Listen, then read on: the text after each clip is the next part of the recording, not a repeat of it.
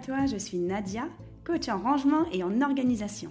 J'ai été formée par Marie Kondo en 2018 et depuis, j'accompagne mes clientes dans le désencombrement de leur maison et de leur vie entière. Et je sais par quoi elles sont passées, parce que c'est aussi mon histoire. Chaque semaine, je te propose d'embarquer avec moi sur mon chemin de développement personnel, en partageant mes expériences, mes réflexions, mes coups de cœur. Je suis convaincue que faire de la place chez soi, c'est faire de la place en soi. Alors, tu embarques avec moi pour ce nouvel épisode? Bonjour et bienvenue dans ce nouvel épisode du podcast Désencombre ta vie, podcast filmé également sur ma chaîne YouTube Ranger Changer. Si tu écoutes euh, ou si tu vois ce contenu au moment de sa sortie, nous sommes en janvier et donc c'est le mois des bonnes résolutions et j'ai beaucoup beaucoup beaucoup aimé regarder beaucoup de vidéos sur les résolutions, en tout cas beaucoup de vidéos. En tout, je suis des gens qui sont spécialisés en neurosciences, c'est quelque chose qui m'intéresse beaucoup. Et euh, je voulais faire un épisode sur ta vie souhaitée. Pourquoi je parle de ta vie souhaitée et des bonnes résolutions? Parce qu'en fait, euh, il y a beaucoup d'études scientifiques qui sont très intéressantes qui disent que euh, seuls 9% des personnes qui prennent des résolutions en début d'année vont les tenir jusqu'au mois de décembre. Et alors le truc hyper drôle, c'est que 50% des personnes ne tiennent même pas une semaine. Donc je trouve que c'est intéressant de se dire que j'espère que tu n'as pas fait, que tu n'as pas pris de résolution pour cette année, parce que il y a déjà une personne sur deux bah, qui a abandonné ses résolutions. Moi, pour la petite anecdote, j'ai une copine euh, sur euh, Instagram qui fait des, des stories. C'est une copine comédienne et elle me fait trop rire parce qu'à Noël, elle a eu un elliptique. Et en fait, le 1er janvier, elle a marqué euh, Bon, mon mari l'a monté il y a deux jours, il est là dans le couloir. Et puis, au bout d'une semaine, elle a marqué Bon, je suis jamais montée dessus, je crois que c'est mort. Donc moi, ça me fait beaucoup rire parce que, et d'une, moi j'aimerais bien avoir un elliptique, si je l'avais à la maison, j'en ferais. Et euh, surtout, elle, elle n'a pas une très grande maison. Donc elle s'est fait offrir le bordel qui fait 4 mètres de long. Pardon pour l'expression. Ça me fait mal aux joues. Euh, elle s'est fait offrir le truc de 4 mètres de long parce qu'elle s'est dit je vais perdre du poids et puis en fait elle aurait mieux fait d'y réfléchir avant parce que ça va l'encombrer toute l'année. Toute l'année, elle va le regarder, elle va culpabiliser à mort en se disant oh, j'ai l'elliptique, j'en fais pas, j'ai pas perdu de poids. En même temps, elle va se dire oh là là, ça a dépensé des sous, ça prend beaucoup de place dans la maison. Bref, c'est la meilleure solution pour se déprimer plutôt que euh, bah, se donner un coup de boost. Donc les résolutions, on les met de côté. Ce qui est beaucoup, beaucoup, beaucoup plus intéressant de se dire, c'est euh, pour avoir ma vie souhaitée, qu'est-ce que je dois arrêter pour avancer? Moi, j'aime beaucoup ce, cet adage qui dit, en fait, on a tous là maintenant. Je vais te poser une question, euh, je dire fatidique, mais on a tous une réponse à cette question. En tout cas, presque tous, presque toutes. C'est, toi qui écoutes ce podcast, si je te disais, qui regarde cette vidéo, s'il y a une chose que tu sais que tu dois arrêter maintenant pour avoir ta vie souhaitée, pour améliorer, je ne sais pas moi, ta forme physique, pour améliorer ta santé, pour améliorer ta relation dans ton couple, pour améliorer ta relation avec un membre de ta famille, pour améliorer ta relation avec les collègues, pour améliorer ta confiance en soi, pour améliorer ta relation avec toi-même. Tu le sais, il y a une chose que tu dois arrêter. Laquelle? Mets-le moi en commentaire si tu peux, si tu m'écoutes sur YouTube. Je trouve ça hyper, hyper, hyper intéressant parce que moi, quand j'ai entendu cette chose il y a quelques années, bah, je savais très bien ce que c'était. Je savais très bien, mais j'avais pas envie. Donc je mettais un peu un voile sur euh, ces choses-là. Parce on, bah, on se crée des excuses, en fait. On se donne des excuses. Donc, euh, si tu as vraiment envie de cheminer vers ta vie souhaitée, si tu veux vraiment avoir la motivation pour cheminer vers ta vie souhaitée, déjà, pose-toi la question. Quelle est la chose que je dois arrêter maintenant? Ok? Tu me dis en commentaire si tu as répondu à cette question. Ensuite, quelque chose de très intéressant. Moi, j'aime beaucoup euh, les définitions des choses. J'aime beaucoup le sens des choses. En fait, j'aimerais te dire, le mot motivation, ça vient de movere, et ça veut dire mouvement. Et moi, je suis très, très attachée à cette, euh, à cette idée de dire que la motivation, pour moi, ça n'existe pas. Enfin, c'est pas que pour moi, hein. ça, c'est... Par exemple, tu peux écouter, si ça t'intéresse, pardon pour le petit bruit sur le micro, euh, tu peux écouter Guillaume Dulude, qui est un chercheur en neurosciences, c'est un psychologue diplômé en neurosciences, un Québécois, qui explique pourquoi la motivation n'existe pas. Et j'adhère complètement à son idée qui dit que La motivation, ça n'existe pas, ça n'est que de la discipline. Et la discipline, ça va avec le mouvement, c'est-à-dire la mise en action. C'est exactement la même réflexion que lorsque je faisais un épisode de podcast sur la loi de l'attraction où je dis que moi, la pensée magique, j'y crois pas du tout. Je pense à l'argent, je pense à l'argent, je pense à l'argent, je me réveille le lendemain, j'ai gagné au loto. Je n'y crois pas une seconde. Je ne crois pas une seconde au fait que, en pensant à ce que l'on souhaite, on attire à soi ce que l'on souhaite. Je vais mettre un bémol. Moi, je pense que, en pensant très fort à ce que l'on souhaite, il faut mettre en place les actions pour arriver à ce que l'on souhaite. Par exemple, euh, je veux gagner 5000 euros par mois. Bah, si je reste dans mon boulot j'en gagne 2000 et que tous les jours je prie, je prie, bah, il va rien se passer. Il va rien se passer. Par contre, si je me forme, si je change de boulot, si je postule ou si je cumule deux emplois, là, je peux, là, j'ai mis en place des actions qui peuvent me mener à gagner un revenu de 5000 euros par mois. C'est du concret. C'est du concret. Si je veux attirer l'amour, je veux rencontrer quelqu'un dans ma vie, un homme ou une femme, mais que je reste chez moi tous les soirs à regarder Netflix, que je mange du chocolat devant la télé, j'adore le chocolat, j'ai rien contre le chocolat, que je ne sors pas, je ne me fais pas une vie sociale, que je ne change pas de, réseau social, parce que si on reste toujours dans le même réseau d'amis, que tout le monde est en couple et tout, bah forcément, il y a beaucoup plus, statistiquement, il y a beaucoup moins de chances de rencontrer quelqu'un de neuf.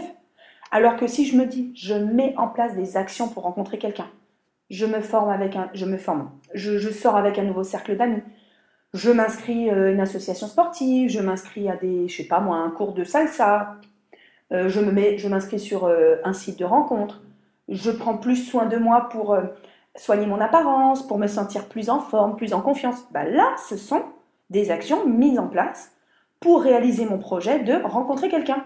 Oh, j'arrête pas que deux fois, fois que je tape dans le micro, désolé. Donc, j'espère que tu, tu saisis ce que je veux dire. C'est-à-dire que moi, je trouve pas qu'il y a. Voilà, je, le redis, pour moi, la pensée magique, ça n'existe pas. faut pas oublier que je suis une scientifique de formation, je suis biologiste. Donc, moi, j'aime les choses concrètes, j'aime la science, j'aime les choses qui sont mesurables. Donc, euh, rester dans son lit à prier et attendre. En tout cas, c'est pas mon tempérament. Je suis une femme d'action. Et les actions mènent forcément au résultat, quasiment à coup sûr. Quasiment à coup sûr. Si je me mets en mouvement, que je me mets à faire de la course à pied trois fois par semaine, eh ben, logiquement, je vais améliorer ma santé, améliorer ma forme, mon rythme cardiaque, améliorer, bah, perdre du poids, euh, améliorer ma condition psychique parce que le mental est très relié au fait de bouger, de se mettre en mouvement. Mauvais Voilà, donc je pense que tu as saisi la chose. Donc pourquoi tout ça, je le dis pour euh, ta vie souhaitée? Parce qu'en fait, ce qui est intéressant de se dire, c'est qu'il n'y a pas de succès facile. Aujourd'hui, on prêche beaucoup euh, la rapidité du succès, la rapidité des choses, les gens sur Internet te disent euh, comment gagner 100 000 euros en deux jours, euh, comment euh, devenir, avoir des fesses du tonnerre et des super abdos pour aller sur la plage en 30 jours, comment arrêter de fumer dans un challenge 21 jours? Tout est rapide, tout est rythmé, tout est en 30 jours, en 20 jours, en 2 jours. Mais en réalité, c'est sur la durée qu'il faut tenir.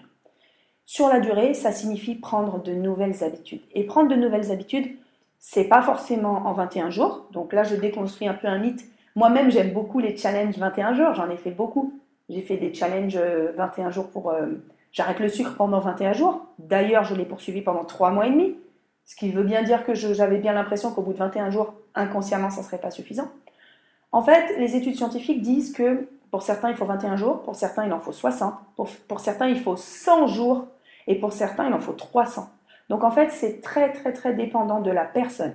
C'est très dépendant de la nouvelle habitude que l'on veut mettre en place. Et surtout, la clé du succès pour une nouvelle habitude, c'est quelle est la carotte au bout C'est-à-dire, quelle est la motivation intrinsèque, quelle est la motivation inconsciente pour prendre cette nouvelle habitude Par exemple, quelqu'un qui veut arrêter de fumer, si sa motivation c'est je veux arrêter de fumer, voilà, mon souhait c'est je veux arrêter de fumer. D'accord Mais si tu n'as pas une motivation très très très solide derrière, tu n'y arriveras pas. Si ta motivation c'est je veux améliorer ma santé, c'est très bien, mais il faut quelque chose de très précis, de très concret. Je veux et je dois améliorer ma santé parce que je veux voir grandir mes enfants. Ça, c'est une motivation qui est très importante et qui est forte. Et c'est sur la motivation qu'il faut baser ces nouvelles habitudes. Donc en fait, souvent, on se fixe des choses qui sont des, habitudes qu'on veut prendre sur du court terme, sur euh, des finalités qui ne sont pas très concrètes, et on ne s'engage pas dans quelque chose de profond et dans, dans quelque chose de, de global. Je vais te donner un exemple. Euh, moi, quand moi j'ai des, Alors, je vais essayer de trouver mes mots pour les formuler bien. J'ai une santé. Oh là là, j'arrive pas. J'allais dire j'ai une santé fragile. J'aime pas. En fait, j'aime pas les termes qui définissent de manière figée les choses. Alors, je sais ce que je vais dire. J'ai souffert pendant très longtemps de gros problèmes de santé. J'ai deux maladies auto-immunes. Je ne peux pas le nier, je ne peux pas tourner les choses positivement. J'ai, pour ceux qui connaissent, une maladie cœliaque, c'est une maladie des intestins, et un syndrome de Gouge-Rochegrenne. Ces deux maladies auto-immunes me donnaient statistiquement 40% de risque d'avoir une autre maladie auto-immune très grave, comme la sclérose en plaques, la spondylarthrite ankylosante ou euh, euh, la polyarthrite rhumatoïde. J'ai pas fini ma vie, peut-être que je vais les contracter, ces maladies-là, hein, c'est tout à fait possible. Mais moi, j'ai pris le parti de me dire, bon, à partir du moment, donc ça, ça a commencé mes très gros problèmes de santé euh, il y a à peu près 10 ans, je me suis dit, moi, il faut que je renverse les statistiques, il faut que je prenne en main ma santé, que j'avais jamais forcément prise en main. Après, j'ai un terrain génétique que je peux rien faire. Hein. J'ai fait des analyses génétiques. Voilà, j'ai un terrain génétique pour la maladie cœliaque. J'ai un terrain génétique pour le syndrome de Gauge-Rojogren, puisque ma maman l'a aussi. Donc, on ne peut pas aller contre la génétique. Mais moi, ma vie souhaitée, c'est être en bonne santé, profiter de la vie sur mes deux jambes. Je ne demande pas à avoir une santé extraordinaire de pouvoir courir le marathon de New York. Euh, je connais mes limites et je connais les limites de mon corps, mais j'essaye de les pousser toujours un peu plus loin. Aussi, je vais parler de quelque chose de très personnel, j'ai une malformation congénitale au niveau de la cage thoracique qui fait que euh, j'ai une opération grave il y a plusieurs années, donc j'ai aussi une limitation physique au niveau des épaules, au niveau de la force dans les bras. Donc tout ça, je l'accueille, je dis ça avec... Euh, parce que je suis encore en train de travailler aujourd'hui avec ma coach sur le fait d'accueillir le fait que je n'ai pas une santé de Wonder Woman comme je le souhaiterais. Euh, je suis encore en train de travailler sur cette acceptation. Mais ce qui est sûr, c'est que je ne vais pas laisser les choses qui se sont installées, les choses qui sont de fait, je ne vais pas les laisser pourrir ma vie. Et je ne vais pas les laisser m'empêcher d'avoir ma vie souhaitée. Ma vie souhaitée, c'est être en bonne santé suffisante pour profiter avec mes enfants, pour voyager, ce que je ne fais pas encore avec mes enfants, mais j'ai bien l'intention de beaucoup plus voyager, de ne pas être réduite en capacité physique pour faire des choses simples, qui, sont, qui peuvent être simples pour d'autres, mais qui ne sont pas forcément simples pour moi, c'est-à-dire euh, mes enfants font du vélo, je fais du vélo avec eux, ça n'a pas été gagné pendant les dix dernières années. Euh, j'apprends à mes enfants à faire l'équilibre, à faire la roue. Moi, il faut savoir que j'étais gymnaste dans ma jeunesse. Aujourd'hui, je ne peux plus m'appuyer sur mes bras. Donc, c'est quelque chose qui est difficile pour moi, mais j'essaye d'aller contre euh, ce que les médecins m'ont dit. J'essaye d'aller contre parce que j'ai il me manque beaucoup de muscles dans l'épaule gauche et dans le cou et dans la cage thoracique. En fait, j'ai des muscles qui ont été enlevés puisque j'ai des côtes en moins. Et donc, euh, je ne peux pas normalement me servir correctement de mon épaule, en tout cas pas euh, porter mes 60 kilos sur mes bras. Au début, j'étais OK avec ça. Et puis, avec les années, je me suis dit non, je suis pas OK avec ça. J'ai envie de pouvoir faire des pompes. J'ai envie de pouvoir faire du yoga correctement et j'ai envie de pouvoir apprendre à mes enfants à faire la roue.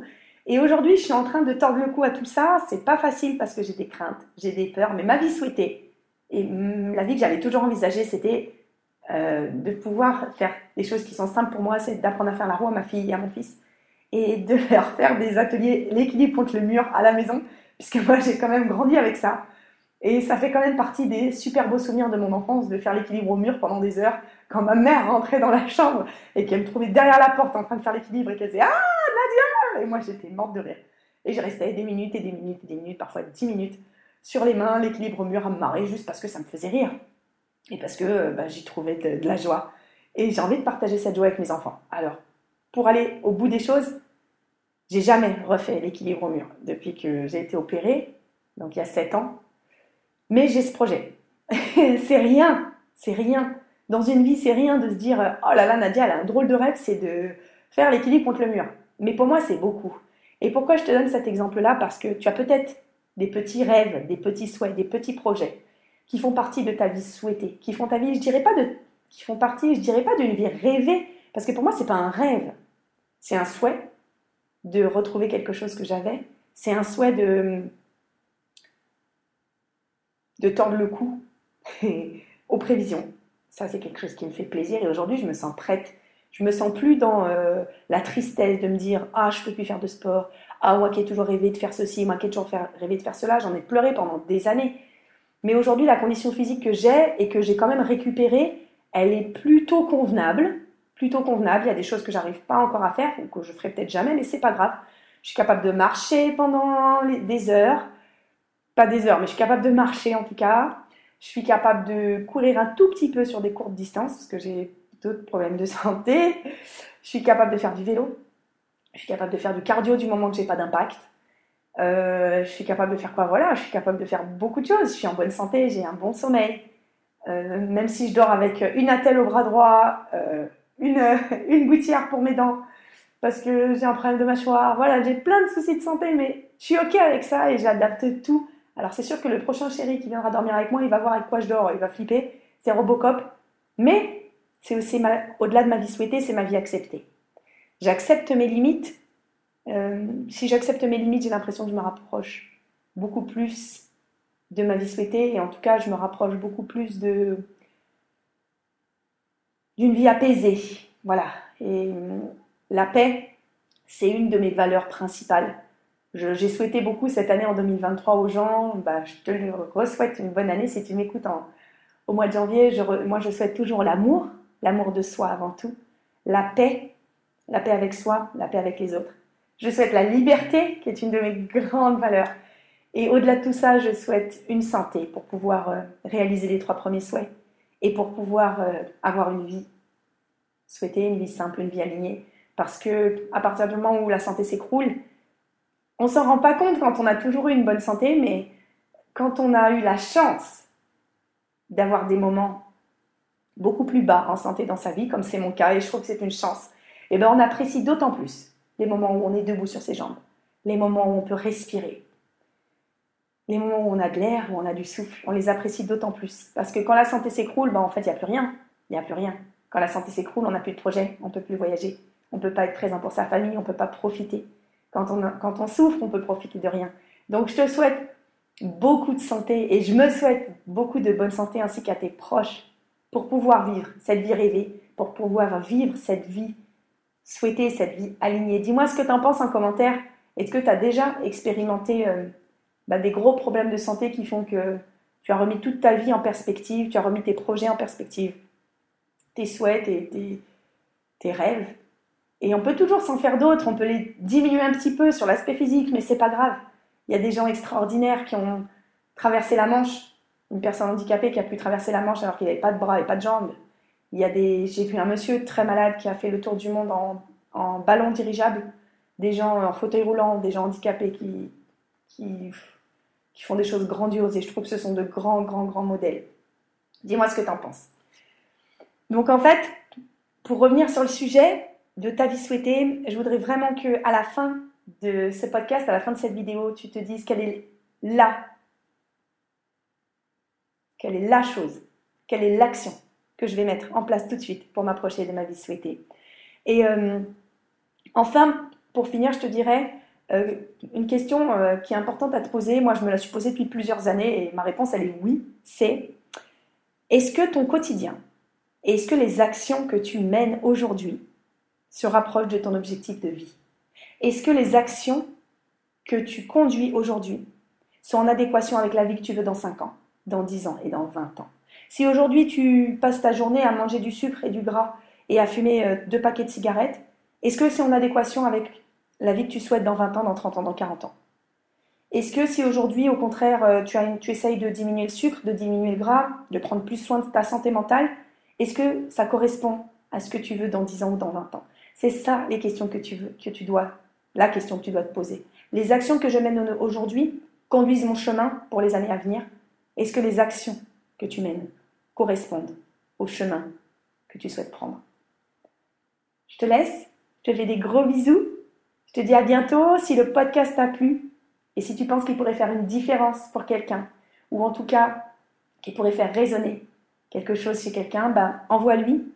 Tu es ma seule et ma meilleure publicité, vous êtes vraiment ma, seule publicité. N'hésitez pas à commenter sur Apple Podcast, sur YouTube, sur Spotify à me mettre 5 étoiles sur les applications de podcast. Et puis bah merci pour euh, vous êtes toujours plus nombreux à m'écouter, à me regarder, à me laisser des commentaires.